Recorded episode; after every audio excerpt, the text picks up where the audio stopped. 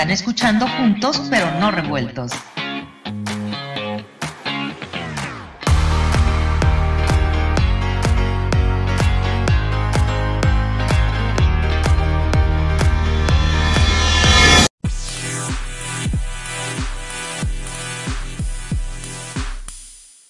Hola, ¿qué tal amigos? Buenas noches, gusto en saludarles. El día de hoy eh, le doy la bienvenida nuevamente aquí con nosotros a la doctora Rosalind Lemus Martin, bióloga molecular por la Universidad de Oxford.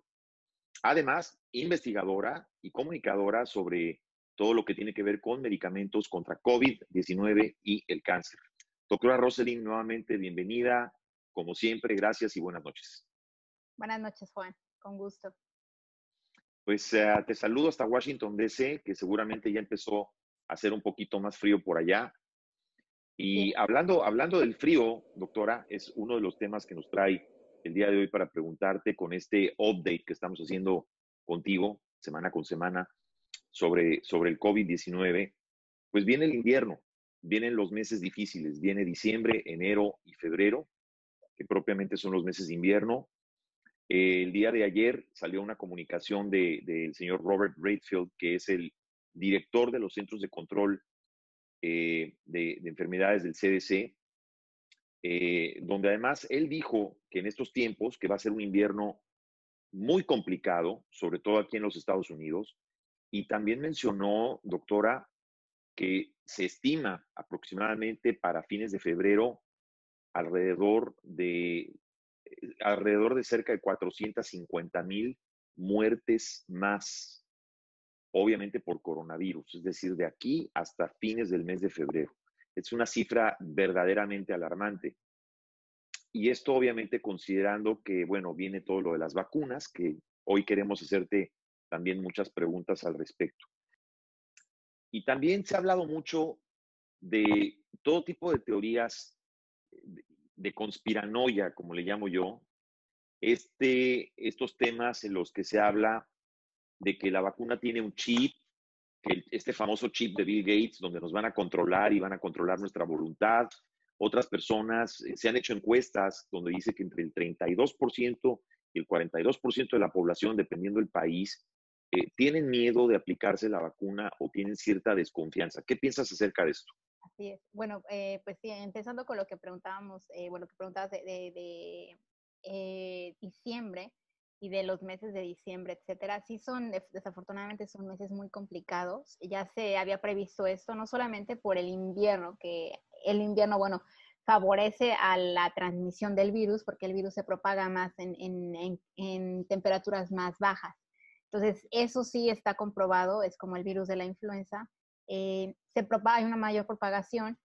Además, eh, bueno, aunado a esto que en diciembre, bueno, es la, el pico de las fiestas, ¿no? En, sobre todo, pues, en Latinoamérica, las fiestas decembrinas también en Estados Unidos, Thanksgiving, etcétera. De hecho, todavía no estamos viendo el impacto de todas las personas que viajaron en Thanksgiving. Todavía se, espera que esta semana va a ser el pico, todavía. Entonces, vamos a estar viendo esto eh, constantemente, vamos a estar viendo eh, alrededor de 100 mil eh, nuevos contagiados y quizás hospitalizados cada día, ¿no? Entonces esto va a este, este, es, este, es, un punto bien importante, perdón que la interrumpa, doctora.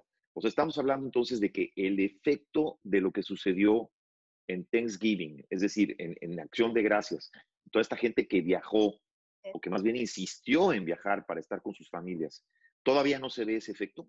Todavía no se está viendo completamente porque recordemos que la incubación del virus puede ser eh, lenta, no es, no es eh, necesariamente, ¿no? Thanksgiving pasó, bueno, hace una semana, entonces, por eso se calcula que las siguientes semanas es cuando vamos a estar viendo todavía más el efecto, ¿no? ¿Por qué? Porque esas personas llegaron a sus diferentes estados, viajaron a otros estados, quizás se contagiaron en esos estados y regresaron a, donde ellos viven y entonces ahí es donde quizás vieron a otras personas y se van a contagiar más. Entonces vamos a ver la propagación del virus todavía incluso más en la siguiente semana, ¿no? Entonces, si ya rompimos un récord de 100 mil estos días, pues en la siguiente semana vamos a estar viendo muchísimo más. De hecho, ya los hospitales ya están colapsándose, ya están al borde del colapso en diferentes estados eh, de la Unión Americana y eh, ya los, bueno, bastantes hospitales ya están temiendo que no va a haber suficiente espacio en las próximas semanas para, eh, para atender a todas las personas que van a estar con, que van a requerir hospitalización a cierto oxígeno. Entonces ya se está viendo un caos, un colapso total,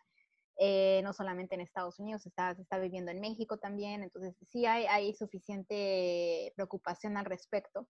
Sobre todo, ¿por qué? Porque las personas siguen sin eh, seguir las medidas, ¿no? Yo lo veo aquí en Washington, eh, ayer me tocó caminar cerca de la Casa Blanca y bueno, había una fiesta obviamente en la Casa Blanca y las personas salían de ahí sin cubrebocas. Entonces están caminando sin cubrebocas, no, se ve que... Una, una, una, fiesta adentro de la Casa Blanca y la gente que estaba en esa fiesta, doctora, adentro de la Casa Blanca, salía sin cubrebocas. Sin cubrebocas, exacto, sí, o eh, iban hacia, hacia adentro sin cubrebocas. Entonces sí es, es, preocupante, por lo que veo, bueno, además Trump avisó que iba eh, a hacer varios días de fiestas de navideñas en la Casa Blanca y obviamente, bueno, sabemos que yo creo que las personas no van a usar cubrebocas, ¿no? Pero bueno, eh, independientemente de eso viene también la Navidad, ¿no? Esto va a ser muy preocupante porque va a venir Navidad y las personas van a volver a viajar de seguro como Thanksgiving, entonces se va, se va a ir colapsando poco a poco el sistema. Sí, por eso, y por eso se ha estado advirtiendo constantemente en los medios y, se ha estado haciendo una comunicación pidiéndole a la gente de distintas maneras que no viajen en Navidad, que se abstengan de viajar en Navidad, que preferentemente se queden en su casa. Es, es entendible tal vez, eh, eh, doctora Roselín, en el caso, por ejemplo, de, de, Thanksgiving, se entiende que aquí en los Estados Unidos hay mucha gente que aprovecha esa fiesta para viajar y reunirse con su familia de nuevo mucha gente sobre todo que estudia o que viven en otros estados o trabajan en otro estado, pues es posiblemente el único día del año, a veces es el único día del año o el único fin de semana del año que aprovechan para, para viajar a ver a sus familias. Pero en este caso, muchas de estas personas no están midiendo, ¿no? El riesgo, las consecuencias que esto conlleva totalmente no se midió y, y bueno, eh, a pesar de las recomendaciones, creo que aquí el problema que se tiene tanto en México como en Estados Unidos es que en ninguno de los dos líderes ha sido lo suficientemente fuerte eh, o eh, en decir si fuerte o bueno, duro al decir. Estricto. Realmente, exacto, estricto, duro al decir cuál es realmente la realidad. Creo que Trump, definitivamente yo lo que observo es que a él ya no le importa definitivamente no le importa cómo están pasando las cosas aquí. Yo creo que ya está esperando que sea ya problema del siguiente presidente. Y eh, sí es un problema grave porque vamos a estar viendo, al menos hasta que inicie la nueva administración, todo esto, eh, este efecto de, de, las fiestas, ¿no? Ahora, se habla que Biden ya declaró que él sí va a poner eh, pues en marcha eh, el uso obligatorio del cubrebocas para la mayoría de los estados, ¿no? Porque también hay un problema que no es, no es federal, sino que es solamente por estado se manejan y cada uno toma la decisión de cómo eh, pone las medidas. De hecho, vamos a ir a un tercer repunte que yo creo que va, eh, a ser muchísimo más, eh, bueno, de hecho este es el tercero, pero va a haber un cuarto repunte todavía yo creo que más intenso alrededor de febrero, a pesar de las vacunas. Entonces sí. me sorprende, me sorprende mucho, Roselyn, ahorita que comentas esto. Yo todavía veo, digo, personalmente lo veo, sobre todo aquí, por ejemplo, donde yo vivo en Miami, yo todavía veo mucha gente que no se preocupa por usar un cubrebocas eh, al subir a un ascensor, a un elevador. Por ejemplo, claramente, por ejemplo, hay edificios, condominios, tiendas, que aun cuando tienen la señal muy clara, hasta con el dibujito en color rojo, pidiéndole a la gente el uso obligatorio de un cubrebocas para poder entrar al local o para subir a un elevador o entrar al lobby de un lugar, y la gente no lo usa. Es decir, eh, me sorprende todavía que a estas alturas eh, la gente no haga caso o no entienda la gravedad eh, real de lo, que, de lo que se está viviendo. Y es que hay mucha gente todavía que, por desgracia, Rosalind cree que esto no es real o creen que esto es una teoría de conspiración. Creo que hay una paranoia, ¿no? Dicen que esto es un engaño. Todavía a estas alturas hay gente que piensa que esto es un engaño y piensa que lo de la vacuna es un engaño. Sí, al, al, al final creo que eh, todo eso también tiene que ver mucho con los líderes, ¿no? Eh, recordemos que Trump él mismo eh, incitó esto por no, no tomarse la seriedad que, que necesitaba esto, él, él, no lo tomó seriamente y entonces por lo tanto, bueno, ya se politizó el uso de cubrebocas, se ha politizado y de hecho aquí en la Unión Americana sí se ve definitivamente quiénes son los que politizan el, el, uso de cubrebocas, ¿no? Si apoyan a Trump, entonces no van a usar cubrebocas solamente por decir, ah, bueno, estoy del lado de Trump y no quiero usar el cubrebocas. O ya se vuelve un poco como, eh, las personas lo toman como si les estuvieran quitando la libertad. Entonces, se han pronunciado, han dicho que ellos son libres de, hacer lo que quieran con su cuerpo, etcétera, pero sin preocuparse por los demás. Entonces estamos en un punto grave que yo, yo no veo que vaya a, a cambiar, incluso con las vacunas, no va a disminuir tanto, porque lo de las vacunas no va a ser tan rápido. Em, entonces sí, sí hay que, eh, hay que poner de nuestra parte todavía bastante en los siguientes meses. Eh, ahí estás tocando un punto importante, es decir, la vacuna no va a ser la solución para, para el COVID. Eh, o para el COVID-19. La vacuna claramente es, es el, el inicio de un proceso para reducir, según lo que tenemos entendido y sabemos, la cantidad de contagios, para empezar a generar esa famosa inmunidad de rebaño o inmunidad de grupo de la que se habla. Sin embargo, pues no es una garantía de que, de que no va a seguir habiendo ni contagiados ni muertes. Eh, lo que sí, obviamente, es que se habla mucho, doctora, de que al inicio se le va a aplicar la vacuna a los, a los eh, grupos más necesarios. Inicialmente empezando, parece ser que por el primer frente, que son los médicos o los trabajadores de la salud. Así es, se ha tomado la decisión en diferentes países, obviamente, por ejemplo, Inglaterra, eh, el grupo también está prioritario, ellos priorizaron ahora que ya ellos van a empezar la siguiente semana con la, eh, la campaña de vacunación a, a, las personas mayores, ¿no? Aquí en Estados Unidos se, cada país está realizando su programa de vacunación ¿no? Eh, no, hay un, no hay unas guías de la OMS que digan cuáles son, pero cada país está decidiendo eh, conforme a las necesidades o conforme lo decidan ellos. Eh, en Estados Unidos sí, efectivamente va a ser grupo uno, un primer grupo va a ser todos los médicos, personal médico, y después van a venir los trabajadores esenciales, y en el tercer grupo ya van a ser personas de riesgo, y ya el cuarto grupo ya sería el, el público en general, ¿no? Entonces, por eso es importante aclarar que esto no va a ser de inmediato, aunque ya se tenga la vacuna aprobada en diciembre en, varios países y que se tenga ya distribuida las primeras dosis, que recordemos aquí en Estados Unidos van a ser 20 millones de dosis eh, entre diciembre y enero. Em, no, van a, no van a ser suficientes para todos. Entonces, además, esta inmunidad de rebaño la vamos a alcanzar eh, a lo largo de los meses. Todavía sería, yo creo que hasta finales de 2021, porque la campaña de vacunación va a ir tardando, ¿no? Además, eh, como lo comenta el, CEO de Pfizer, todavía no se ha estudiado totalmente en, las vacunas y realmente ayudan a, reducir la transmisión. Lo que ayuda a la vacuna es solamente a entrenar a mi sistema inmune para que yo no tenga una enfermedad grave. Entonces, inevitablemente yo me puedo todavía enfermar de, de COVID-19, eso sí es claro no porque yo me ponga la vacuna voy a ser 100% inmune y no me voy a, enfermar. El virus va a entrar. Es decir, lo que, lo que puede suceder es que te puedes enfermar, pero tal vez te ataque el virus en menor esa es la idea. Grado, con menor agresividad, digamos. Esa es la idea, que, que yo desarrolle una enfermedad al ponerme la vacuna, pues voy a desarrollar una enfermedad leve o enfermedad moderada y entonces lo voy a poder llevar en casa sin necesidad de hospitalizarme. Entonces esto es más... Aún, aún cuando estés en un grupo de alto riesgo. Así es, así es, eso es lo que, hacia lo que va la vacuna, porque creo que muchas personas están confundiendo eh, la vacuna a mí no me va a impedir que se, que se meta el virus a mi, a mi organismo. Eso va a ser definitivo. Puede entrar al organismo. ¿Por qué? Porque todavía, como no se está vacunando a un número grande de la población todos al mismo tiempo, esto va a ir a los meses, entonces todavía va a haber una transmisión importante del virus.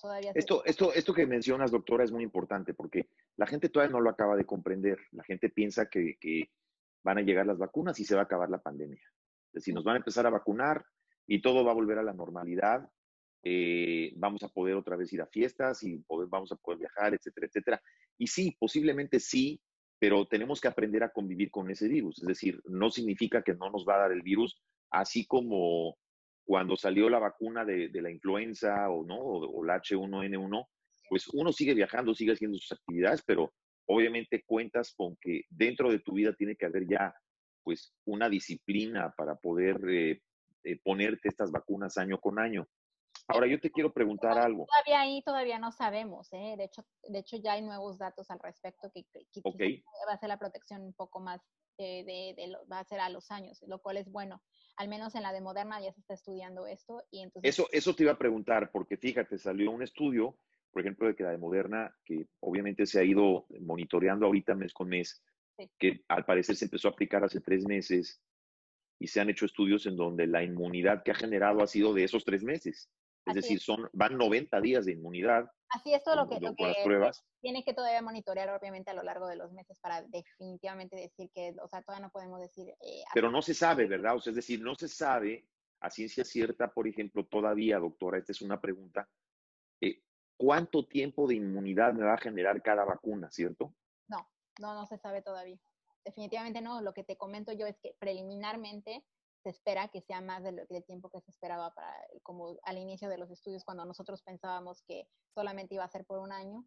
ahorita los nuevos, los, los nuevos resultados preliminares están indicando que podría ser incluso más años. Entonces, lo cual es bueno porque no nos tendremos que estar vacunando eh, constantemente, ¿no? y, eh, puede haber, y puede haber una variante, por ejemplo, entre vacuna y vacuna, doctora. Por ejemplo, es decir, puede haber una variante en que, en que la de, por ejemplo, Pfizer eh, genere un tiempo mayor de inmunidad a la de Moderna o, o viceversa, o la de Johnson Johnson o la de AstraZeneca. No, no, eventualmente va a ser en el mismo rango, eh, porque no tenemos una super vacuna, ¿no? Una vacuna que vaya a ser la que te dé inmunidad por años y la otra solamente por meses, ¿no? Están en el mismo rango porque se están diseñando, todas están diseñadas hacia lo mismo. Eh, o sea, son diferentes eh, estrategias, pero todas están diseñadas hacia el mismo objetivo, ¿no? Que eso sí lo quiero aclarar porque muchas personas piensan, ay, ok, entonces a mí me va a ir mejor porque me voy a poner la de Pfizer que tiene 95% de eficacia y la otra tiene 90%, entonces mejor yo me pongo la de Pfizer. Desafortunadamente no va a ser así. Ah, no voy a poder escoger yo qué vacuna me voy a poder poner. Me tengo que poner la que, la que está disponible en ese momento y eh, todas funcionan para lo mismo, entonces yo tengo que estar eh, completamente seguro de que estoy protegido en el rango que debo estar protegido, ¿no? Porque nunca voy a estar 100% protegido, no voy a ser 100% inmune, el virus todavía puede entrar. Lo que va a pasar eventualmente a los años es que el virus va a estar circulando, pero ya no va a ser una transmisión alta, que eso es lo, lo que queremos llegar cuando se alcance la inmunidad de rebaño que el virus va a circular ya como cualquier otro virus, como el virus de la influenza, y no va a ser tan eh, perjudicial para, para, la salud y que no, va a haber, no va a haber tantos hospitalizados y a las personas que les dé, bueno, va a ser eh, cuidados en casa o que va a haber muy pocos hospitalizados, que hacia ese punto es donde queremos llegar. Pero ¿cuánto tiempo se calcula que, que, que se necesita para llegar a ese nivel, doctora? A la inmunidad de rebaño. Eh, es difícil decirlo porque depende mucho de la, del, eh, la capacidad de cada país de adquirir las vacunas, de cómo se da el, eh, la vacunación, porque tiene que, o sea, para llegar a esa inmunidad de rebaño tendremos que vacunar al menos al 70% de la población mundial. Entonces, eso es un... lo, cual, lo cual se traslada a la población de cada país. Exacto, pero es una tarea muy grande porque o sea, aunque yo, aunque vacunemos al 70% de la población de Estados Unidos y los demás países no se vacunaron o no están vacunados, obviamente se va a volver a iniciar la transmisión. ¿Por qué? Porque van a venir viajeros, van a venir de otros países, entonces pues, no hay suficiente producción, eso sí quiero aclararlo. Eh, de, todas las farmacéuticas apenas va a alcanzar, quizás para, eh, juntando todas las farmacéuticas y la producción de todas las farmacéuticas, apenas vamos a estar alcanzando esa, ese porcentaje de la población mundial. No, y, no solamente, al parecer, no solamente no hay suficiente producción, sino que eh, la, la, cadena de distribución, es decir, toda la cadena fría de distribución que se tiene que crear, inclusive hasta los países desarrollados, que, que se tiene que crear para poderlas distribuir. Al parecer no es algo tan sencillo y tan rápido. Pero yo te quería preguntar, doctora, Inglaterra es prácticamente el primer país occidental que aprueba la vacuna, la aplicación de la vacuna de Pfizer. Es, es decir, no ayuda el hecho de que como antecedente lo haya aprobado Inglaterra para acelerar el proceso en Estados Unidos. No, definitivamente no, porque son, de, son independientes. De hecho, eh, México, México sí se va a basar en la FDA, desafortunadamente, pero de hecho México tendría que ser independiente. La EMA también está siendo independiente. La EMA lo va a aprobar mucho después, no porque Inglaterra lo haya aprobado, ellos van a decir yo lo vamos a aprobar. Se evalúa, cada comité tiene que evaluarlo independientemente. De hecho, la FDA está siendo más cauteloso y de, de hecho ellos también criticaron el movimiento de Inglaterra fue muy rápido el haberlo aprobado sin eh, evaluar. Muy precipitado. Sí, sí, fue demasiado rápido, no se tomó cuidado eh, necesario, etcétera. Entonces sí, em, la FDA está tomando mucho más cuidado. Está, eh, a ellos le pidieron a Pfizer muchos más requisitos, ¿no? Que yo no sé si los pidió Inglaterra o no, porque es información que solamente ellos tienen, ¿no? De su, de su dossier. Pero creo que aquí viene un punto de nacionalismo, que ellos quisieron ser los primeros en aprobar. Solo, solo por, el hecho de querer ser los primeros. Por ser los primeros y por ya ellos ya dijeron, ya nosotros cambiamos la historia del mundo, etcétera, cuando, bueno, no, no es que la persona o el, el país que lo haya aprobado sean los que cambian la historia, realmente los que cambiaron la historia fueron las personas que desarrollaron la vacuna, ¿no? que recordemos que no fue, que fue un laboratorio pequeño, no fue Pfizer, ni siquiera los que desarrollaron la vacuna, fue un laboratorio pequeño en Alemania, un matrimonio. biotech, el matrimonio de biotech. Exacto, que es un matrimonio turco, alemán. ellos son los que desarrollan la vacuna. Entonces, en realidad, esto no es ni siquiera un esfuerzo de una farmacéutica grande es eh, el esfuerzo pequeño que, bueno, se buscó a la farmacéutica para financiamiento, etcétera, y se dieron muchos factores que ayudaron a que esto fuera posible, ¿no? Pero sí, definitivamente el haber aprobado, bueno, ellos lo decidieron así, sí cambia para ellos, pero la FDA va a tomar su decisión independientemente de ellos. Ahora, eh, doctora, ¿qué opinas? Eh, se ha hablado mucho, por ejemplo, de los efectos colaterales que pueden llegar a tener las vacunas.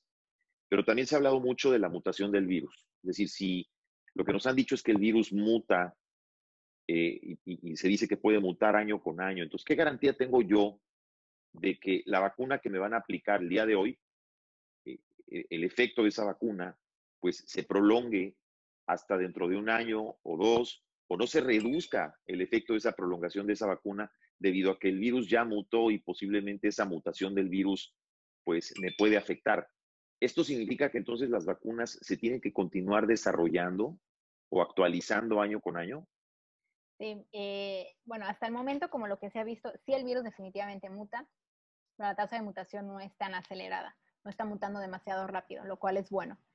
Sí está mutando, eh, pero las, se siguen secuenciando obviamente todas las, eh, las, muestras y se van a seguir secuenciando para determinar estas nuevas mutaciones, ¿no? Eso se va a seguir estudiando a la par independientemente de que siga la vacuna. Obviamente, si se detecta una mutación que es eh, muy relevante, entonces sí se podría adaptar a una vacuna. Hasta el momento las vacunas como están diseñadas sirven muy bien hasta el momento, pero como te digo, esto, esta información, como no, como no conocemos el virus totalmente, esto es muy nuevo para nosotros, eh, no, podemos, no, no, te puedo dar una respuesta concreta, esto se va a tener que seguir evaluando a lo largo del tiempo, vamos a tener que seguir secuenciando nuevas muestras, etcétera, y se van a seguir determinando nuevas, eh, nuevas mutaciones. Hasta el momento las mutaciones que están no afectan eh, el desarrollo de, las vacunas que ya se hizo. Entonces, hasta el momento podemos estar tranquilos, en el futuro no lo sé. Todavía eso sí es... Entonces, podemos estar tranquilos que las vacunas que nos pongamos en este momento no van a causarnos un efecto colateral, por lo menos eh, en el siguiente año, es decir, nos van a proteger por lo menos eh, o nos van a ayudar a inocular, al menos en parte, ese virus, quizás no en todo, no al 100%, pero sí nos van a ayudar a generar esos anticuerpos que se necesitan. Pero se habla mucho también, doctora, de la famosa eh, eh, inmunidad de rebaño, como tú lo mencionabas. Y yo recuerdo que se hizo un experimento en el caso de, Suecia, donde se hizo el experimento de la, de la, inmunidad de rebaño, donde se dejó a la gente libremente, pues, continuar haciendo sus actividades y esto pues no funcionó. Esto definitivamente recayó en que Suecia pues tiene una de las tasas de contagio más altas y una de las tasas de mortalidad más altas en el mundo. ¿Esto puede suceder ya colocando la vacuna o, la vacuna definitivamente va a ayudar a, a, minorar este efecto? Es importante lo que, lo que dices porque recordemos que la inmunidad es de dos tipos, la inmunidad natural nuestro sistema inmune como está naturalmente, sin necesidad de ayudarlo con nada artificial.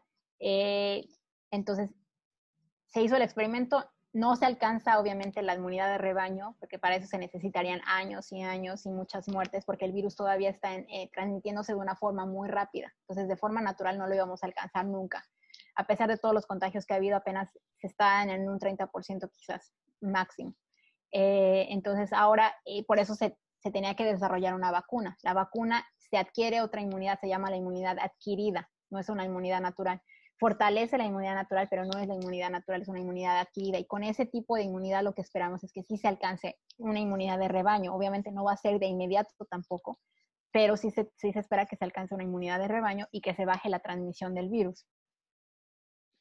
entonces, eh, definitivamente volvemos al tema de lo que hablábamos. Tienen que pasar años para que definitivamente entonces esto, esto cambie, aprender a convivir con el virus. Y por lo que entiendo, doctora, por lo que estás mencionando, eh, no porque estemos vacunados significa que entonces tengamos que ya dejar de usar cubrebocas o, o de seguirnos cuidando o teniendo este tipo de cuidados de distanciamiento, ¿correcto? No, no, a lo que me refiero yo, o sea, una vez que se alcanza la inmunidad de rebaño ya podemos, yo creo que regresar a la normalidad sin problema, porque ya, ya, ya estoy yo seguro de que yo si salgo no, no me voy a contagiar.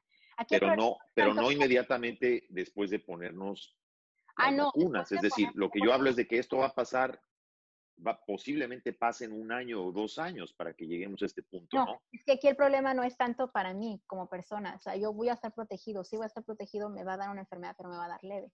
Aquí el problema más bien es los cuidados van a ser para los demás. ¿Por qué? Ejemplo, si yo me vacuno antes que mi esposo, mi esposo va a estar, eh, como no, la, la, vacuna no totalmente, mm, no se ha estudiado y no se ha comprobado que ayude a disminuir la transmisión yo todavía en el periodo en el que yo estoy desarrollando inmunidad, todavía yo puedo transmitir el virus, se lo puedo transmitir al que no está vacunado. Entonces, es más bien por los demás, no tanto por las personas que se están vacunando. Como nos vamos a estar vacunando en diferentes meses, es por eso por lo que se, se aconseja seguir con las medidas, pero por las, las, personas que no se han vacunado, porque vamos a estar vacunados a diferentes tiempos.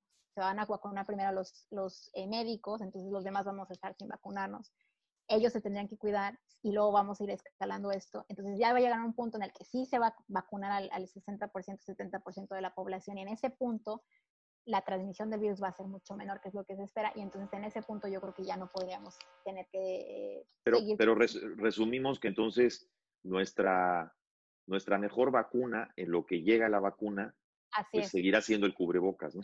Así es, definitivamente sí, eso sí, porque no podemos estar eh, confiado solamente a que ya llegue la vacuna, y, porque esto va a tardar meses, ¿no? De hecho, eh, se espera que yo creo que a finales de este año ya eh, estemos ya con la mayoría de, bueno, del, de eso va a depender también mucho de los esfuerzos de otros países, porque no todos los países tienen suficiente dinero para adquirir vacunas, etcétera, ¿no? Entonces, y eso, y eso que, eso que hablabas, por ejemplo, Rosalind, del proceso de producción, o sea, definitivamente hasta ahorita, hasta el momento, pues el virus viaja más rápido y se expande más rápido que las vacunas. Eh, la idea es revertir ese efecto. Platícame un poquito, ¿cuál es la diferencia? Una de las cosas que la gente pregunta muy seguido, porque preguntan, por ejemplo, las diferencias de la vacuna de Moderna, la vacuna de Pfizer, la vacuna de AstraZeneca, la vacuna de Johnson Johnson. ¿Cuál es, cuál es la, la diferencia entre una y otra? Bueno, es que se agrupan. Eh, por el tipo de estrategia. La de Johnson Johnson, la de AstraZeneca, la de eh, la rusa, la, la de Cancino. Cancino. Todas ellas son recombinantes. Cancino, Cancino Biologics, que es la de, la de China. La de China, sí. De la China. Que por cierto, que por cierto, mucha gente no le tiene la confianza, ¿no? Porque la mayoría de la gente a la que yo le he preguntado, en el caso, por ejemplo, de México, que obviamente aquí en Estados Unidos no va a llegar, pero la gente que le he preguntado en México, todo el mundo me dice, no, no, no, si llega la de China yo no me la pongo. Este, eh, ¿Por qué se le tiene tanta desconfianza? Creo que es mentalidad que ya tenemos eh, de atrás. Eh, definitivamente no se puede tener, eh, las personas no tienen esa, si, no se estudia ciencia o si no saben de ciencia, no pueden tener la capacidad, yo creo que, de, determinar si algo es o no es. Creo que viene aquí un poco de la mentalidad que tenemos de que lo que está hecho en China no es bueno, entonces que, afecta eso, pero tenemos que quitarnos esa mentalidad, porque puede ser que, la, la vacuna esté bien realizada y, ahí creo que el problema, bueno, de ellos fue que la, aprobaron en, su población, al menos en, eh, para el ejército, muy rápido y entonces yo creo que eso dio desconfianza. Eh, es un punto que podría ser ahí. La rusa, bueno, también aprobarla de inmediato para Rusia, eh, también dio desconfianza. Entonces yo creo que aquí hay que quitarnos un poco esa mentalidad y, y, yo, yo os invito a, la, población a que lea más, a que, a que se informe más, que, que hay, hay, mucha... Mucha desinformación al respecto, sobre todo en las vacunas. Ahora se está luchando mucho contra los grupos que son antivacunas, eh, que están distribuyendo información masivamente diciendo que las vacunas no son buenas, que las vacunas te van a inyectar. Sí, hay, hay, es, es sorprendente la cantidad de, de, de, cosas que uno ve publicado en Internet respecto a estas teorías de conspiración y, y, yo creo que esto está confundiendo más a la gente, ¿no, doctora? Así es. Así es. bueno, los grupos antivacunas han existido. Eh, Toda la vida bastantes años. Eh, ah, de hecho, esta es la única vacuna donde se está haciendo una campaña pro vacuna antes de que todavía exista la vacuna, ¿no? Todavía no está en los brazos de nadie y ya se está... Pero, pero el hecho, el hecho de que hayan hecho o hayan aprobado esta vacuna en tiempo récord, doctora, porque también se ha hablado de ese tema, es prácticamente la vacuna que se ha aprobado y que ha salido eh, más rápido en toda la historia. Vaya, nunca antes en la historia, según lo que sabemos, se había probado tan rápido una vacuna. Eh, eh, ¿Esto es bueno o malo? O, es para preocuparnos? No, esto es totalmente bueno. O sea, esto significa que nosotros ya usamos la ciencia. La ciencia está mucho más desarrollada ahora que estaba hace décadas y que tenemos las herramientas necesarias para desarrollar una vacuna en tiempo récord que el que se haya desarrollado en tiempo récord no significa que la vacuna sea mala, porque todo el mundo piensa que porque se realizó o se aprobó en tiempo récord es algo que está mal hecho y no es así. De hecho, la tecnología es muy buena, demasiado buena, y esa tecnología nos va a servir en el futuro para desarrollar nuevas vacunas para otras enfermedades que quizás no teníamos vacunas. Eh, entonces sí hay que tenerle confianza. Ahora, eh, los grupos eh, antivacunas sí existen, existían en tiempo y ahora se están fortaleciendo. Desafortunadamente toman a veces eh, pues celebridades eh, eh, de telenovelas, etcétera. En México se está viendo que, actrices de telenovelas están opinando, están dando una opinión sin saber de ciencia y entonces están asustando. Y, propagan estas teorías de propagan estas teorías conspiranoides como lo de dióxido de cloro, es exactamente igual como con lo de dióxido de cloro. De hecho, hay muchos grupos, ya se hizo una religión alrededor de lo de dióxido de cloro, que atacan a las personas que, que, que, estamos involucrados en el desarrollo de vacunas y de tratamientos, nos atacan eh, desafortunadamente porque eh, quieren vender el producto de dióxido de cloro que también no se ha comprobado nada, pero sí se ha comprobado que es tóxico. Y que muchas veces son gente que tiene inclusive muchos followers en Instagram y en, en Facebook y en Twitter y de pronto estas personas, pues por generar likes, porque también hay que ser sinceros, doctora, hay también medios de comunicación o, youtubers que por ganar likes y más seguidores, pues propagan todo este tipo de teorías de conspiración que no tienen ninguna base científica, ni soporte, ni absolutamente nada, ¿no? Exacto, yo creo, yo creo que ya me llevaría a la población a escuchar solamente a científicos.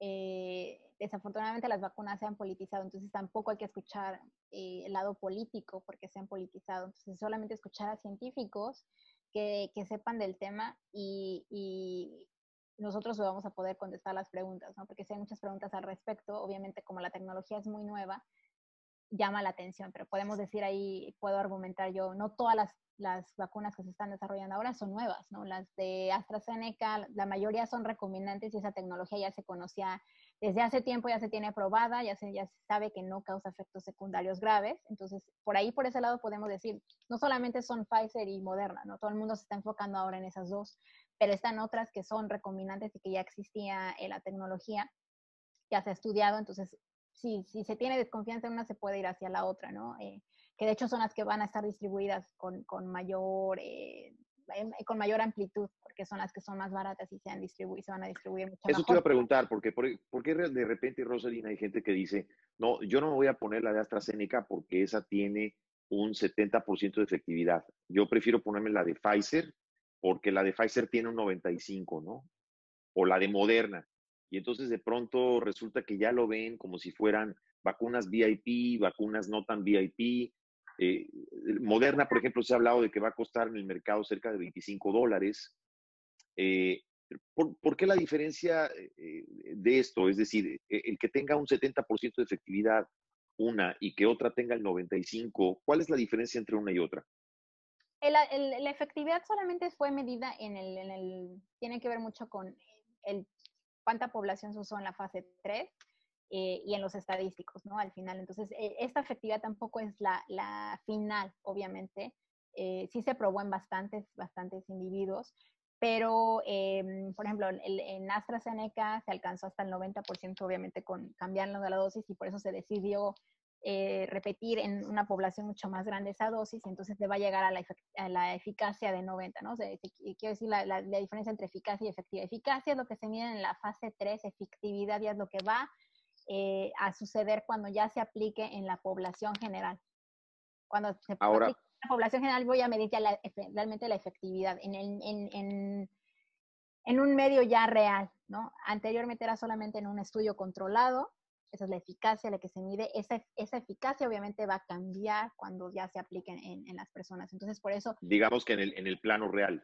En el plano real, ya a condiciones reales. Entonces, eso va, es un número solamente que nos está guiando si realmente la vacuna está, em, causando un efecto, en una respuesta inmune o no. Pero entonces todas sirven para lo mismo. No es porque yo me ponga la de AstraZeneca que tenga 70% voy a estar menos protegido, definitivamente no, porque como te digo, esto cambia mucho.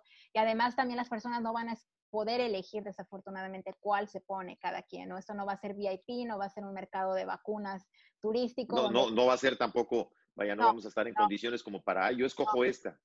No. Digo, no, no, va a haber mucho para escoger. No, no, o sea, es la que te, debe poner uno la que, la que corresponda, la que esté accesible en ese momento, ¿no? Eh, Ahora, una pregunta, doctora. ¿La, ¿La, efectividad puede variar de acuerdo a, a, la edad o el estado físico de la persona? Por ejemplo, ¿puede ser más efectiva en, de cierta edad a cierta edad? Eh, ¿Cómo puede variar, por ejemplo, en gente que tiene condiciones preexistentes? Y te quiero preguntar algo que nos ha preguntado mucho el público si a mí ya me dio coronavirus y ya me recuperé del coronavirus y me vacunan, ¿puedo tener algún efecto por el hecho de que ya me haya dado coronavirus? No, lo ideal sería que, o sea, obviamente se dejaran un poco hacia en la lista, ¿no? En la lista no de prioridad, prioridad a las personas que no, no se han contagiado. Pero eventualmente a esas personas les va a tocar vacuna y eh, no, no pasa absolutamente nada. Porque... O sea, las personas, las personas a las que ya les dio, lo ideal sería dejarlas como para una segunda fase y empezar primero por las más vulnerables, es decir, las personas de más edad. Eh, bueno, obviamente hablo después de los cuerpos médicos, porque se ha hablado de que inicialmente se empieza con los trabajadores de la salud, pero luego se empieza entonces con la gente más vulnerable, ¿correcto? Así es, así es, debe ser en ese orden. O sea, de hecho, se debe de dar prioridad a los grupos de riesgo, que son los que se pueden complicar más. Las personas que no están en grupo de riesgo obviamente no se van a complicar, no necesitan una vacuna que les que va a hacer la diferencia entre, entre la vida y la muerte. Entonces, por eso se está haciendo ese orden de dejar a las personas que no tienen eh, que no están en ninguno de los grupos de riesgo hasta el final. Eh, entonces, obviamente, si, si es un médico que ya le dio eh, COVID-19, y ese médico está en riesgo porque está en primera línea, obviamente ese médico sí se tiene que priorizar, aunque, aunque ya le haya dado la enfermedad. ¿Por qué? Porque va a seguir estando expuesto y hay reinfecciones, etcétera, ¿no? Pero, eh, pues el público general, que alguien que le dio una enfermedad leve, ya tiene inmunidad quizás por algunos meses, puede esperar sin problema para la vacuna en, algunos meses más, ¿no? Sin problema. Y eh, una vez que se le aplique la vacuna no va a pasar nada no, no hay un efecto, no, no va a pasar un efecto secundario grave porque ya, ya tuvo la enfermedad, etcétera, ¿no? Eso sí, no, no va a pasar.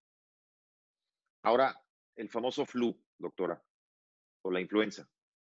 ¿Me puede dar flu o influenza y al mismo tiempo COVID-19? Sí, totalmente, porque son dos virus totalmente diferentes y pueden coexistir dos virus en mi sistema. Sí, me, pueden dar los dos al mismo tiempo. Pero, pero el hecho de que me dé influenza me vuelve más propenso a que me dé COVID.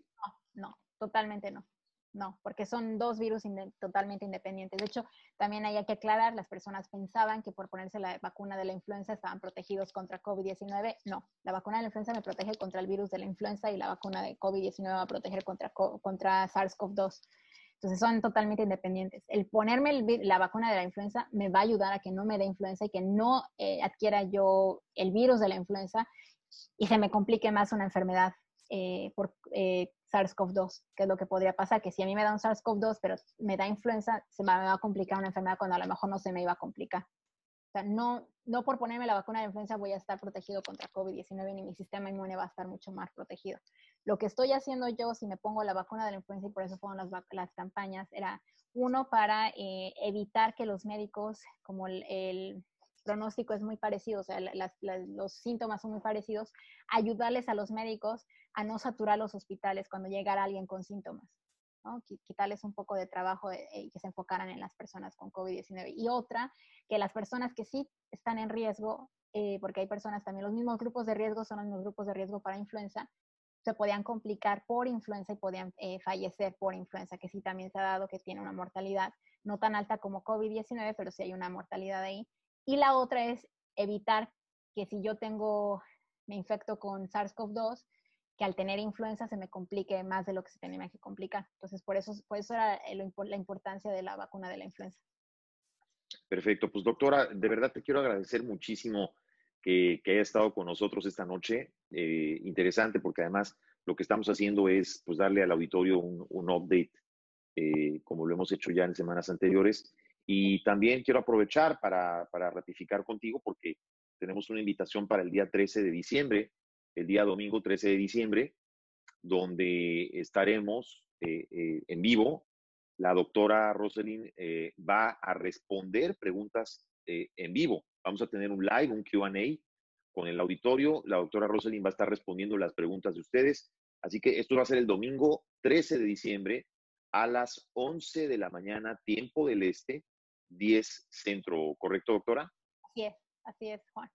Con gusto. Perfecto, pues entonces la extensión para invitar a nuestro auditorio para que no, eh, no se lo pierdan, agéndenlo, eh, márquenlo ahí en la agendita, domingo 13 de diciembre, 11 de la mañana, ahí vamos a estar con la doctora Rosalind Lemus Martín haciendo un programa en donde la doctora estará contestando todas las preguntas que ustedes estén enviando, todas y cada una de sus dudas que estén enviando en ese momento, que sabemos que, pueden ser muchas. Es, muy difícil para nosotros cubrir todas las preguntas que tiene la gente, doctora, en un espacio tan chiquito de 30, 40 minutos, pero se hace lo que se puede.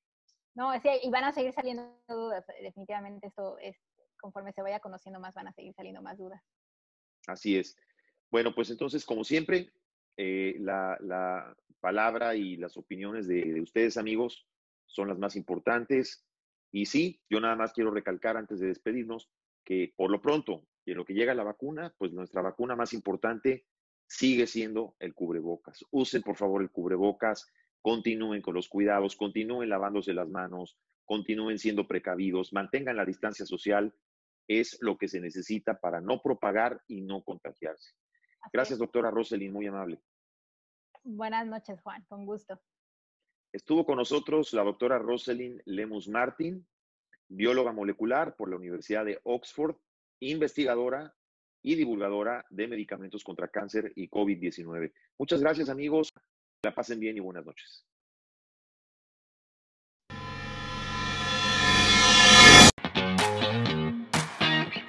Están escuchando juntos, pero no revueltos.